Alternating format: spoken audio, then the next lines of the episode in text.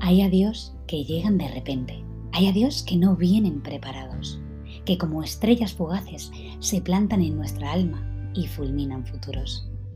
Hay adiós en forma de cobardes mensajes que dilapidan relaciones, despluman en tan solo una tecla miles de verbos infinitos.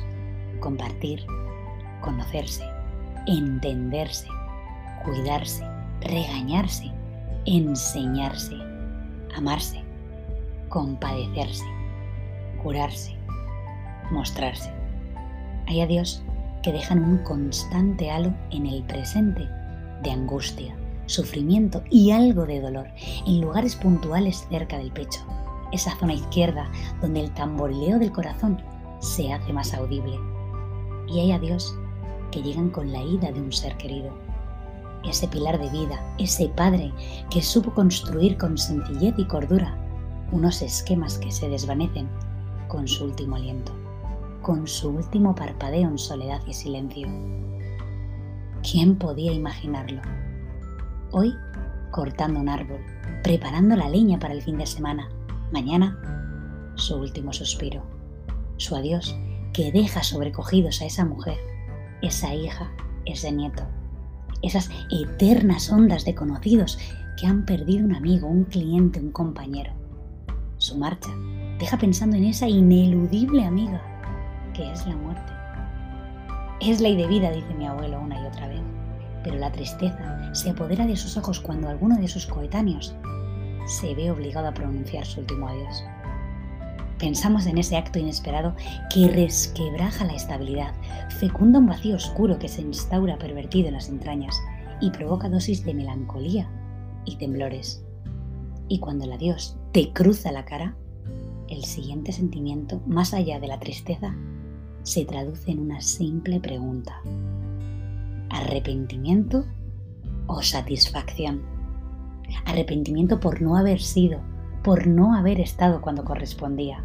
O satisfacción porque ese adiós se llevó consigo caricias, perdones y te quiero.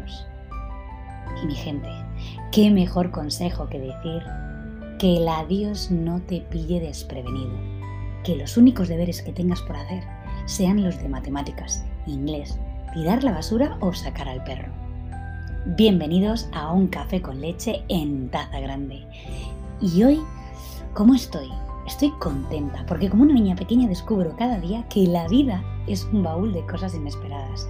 Una cajita mágica de elementos que parecen dejarse manipular por un loco albedrío que te pilla desprevenido y este, como con ganas de sorprender y de abrirte los ojos ante las sorpresas, te roba amistades que se diluyen como gotas de rocío.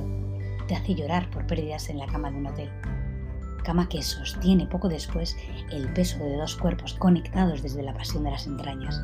Entre besos y arañazos construyen una nueva versión. Loco albedrío que descarado te quita la mitad de tu sueldo, pero como loco descontrolado te invita al mejor restaurante de la ciudad. Viejos amigos que se resquebrajan, nuevos conocidos que se encaran ante ti y tu necesidad. Antiguas pasiones que laten en presente, dineros sin nombre que desaparecen, pintando de rojo tu cuenta bancaria y a la vez un sentimiento de abundancia y riqueza que te hace sonreír, tranquila y enamorada de un baúl juguetón que marca el calendario de tu vida. ¿Y tú? ¿Cómo te sientes? ¿Te parece vivir en un baúl que conserva sorpresas diarias que te dejan con la boca abierta? Cuéntanos tu experiencia. ¿Cómo es tu vida? ¿Cómo es ese loco albedrío que pinta de color y sorpresa los días del mes? Te esperamos, como siempre, en un café con leche en taza grande, arroba gmail.com. Y hoy tengo entre mis manos una carta cariñosa y llena de amor de una madre que subraya con palabras el orgullo y la admiración que siente hacia una hija que no cree y no confía ni en ella ni en la vida. Se titula Polvo de Estrellas. Espero que os guste. Antes de nada, me gustaría expresar mi más profundo agradecimiento a estas palabras que cada semana me hacen pensar e intentar cambiar alguna parte de mi persona que debe mejorar. Y eso lo logro escuchando e interiorizando los mensajes que escucho atentamente en un programa que debería de tener mucha más difusión por hacer la vida mucho más bonita y que gracias a estas historias te das cuenta de que es un privilegio.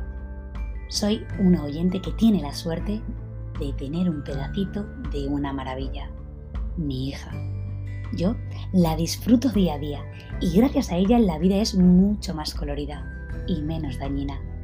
Pero quiero contarte, querido café con leche en taza grande, una historia de superación que merece la pena ser escuchada.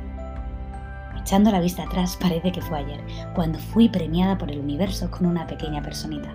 Salió disparada de mi cuerpo en la mesa del paritorio, como si algo la empujara a salir, ya que llevaba más de 23 días pensando si merecía la pena salir de su zona de confort para enfrentarse a la vida.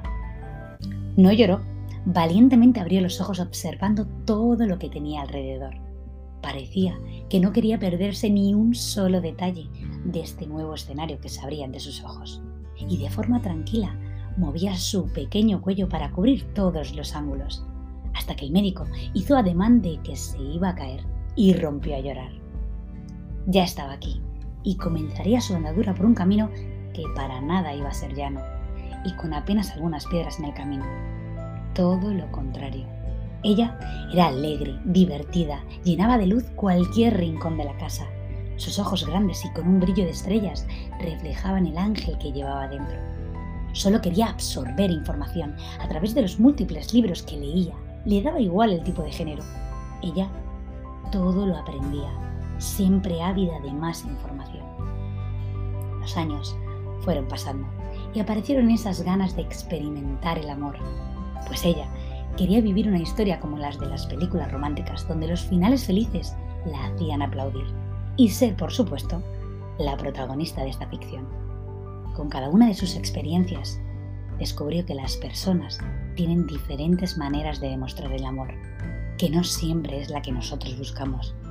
Pues bien, ella, todo corazón, arte y amor, vivió dramáticamente cada decepción, que la llevaba a huir con el fin de lamerse sus heridas y poder recuperarse de tanto dolor. Ella vive todo en su máxima medida, que le aporta tanto dolor como alegría. ¿Error? Simplemente vida, exprimida hasta la última gota. Estas huidas le siguieron aportando experiencia y sabiduría, ya que viajó por más de 30 países absorbiendo su cultura, su majestuosidad y dejando atrás muchas almas amigas que a pesar de la dificultad del idioma supieron conectar y se intercambiaron gratitud y amistad.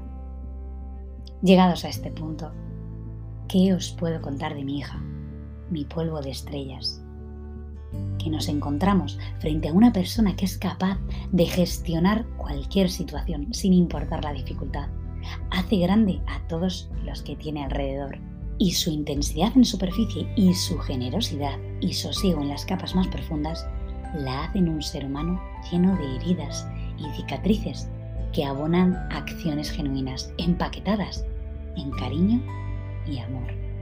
Y por increíble que me parezca, Muchas veces bajo su edredón oigo los suspiros de tristeza. Palpo con intuición las lágrimas de desesperación por no ser capaz de ver por sí misma ese polvo de estrellas que ilumina su ser. ¿Y yo? ¿Qué puedo hacer? Gracias, gracias y gracias por esta carta tan íntima y cercana que nos has enviado. A tu pregunta ¿Quién soy yo para responderla?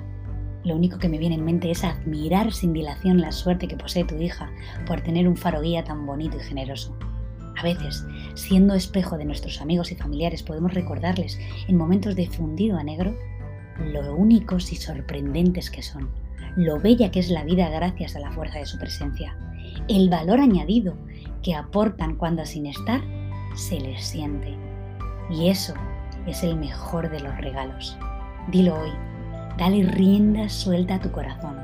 Abre la boca, respira y haz vibrar tu voz para recordar a esa persona que está en un momento de depresión, desconsuelo o fundido a negro lo importante que es para ti. Y después de estas líneas que desnudan el alma de una madre, nos despedimos con una poesía de Teresa Mateo que se titula Espere mientras se reinicia el sistema. Camino segura de conocer las respuestas, tanto que los ojos de las preguntas son los de un cadáver, el zumbido de Taos, la inflorescencia. Me he instalado en un cuerpo nómada, en la agitación de la tormenta, en un tocar como quien se lleva las manos a donde duele, en la nota más baja de una tuba.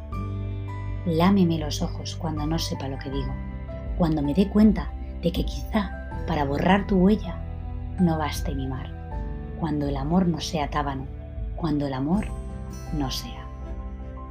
Soy la gorriona que abre el pico, muriendo de sed, la urgencia, las raíces arrancadas de la tierra, la vulva del espejo, los lugares que no me son ajenos, el vértigo, la agudeza, un pueblo que decide que quiere ser libre. Hoy, que he parido la tristeza de un tanque de langostas esperando morir, camino segura de conocer las respuestas, glacial, como quien se busca viva o muerta. Feliz semana y recuerda, dilo hoy, siéntelo hoy, atrévete hoy.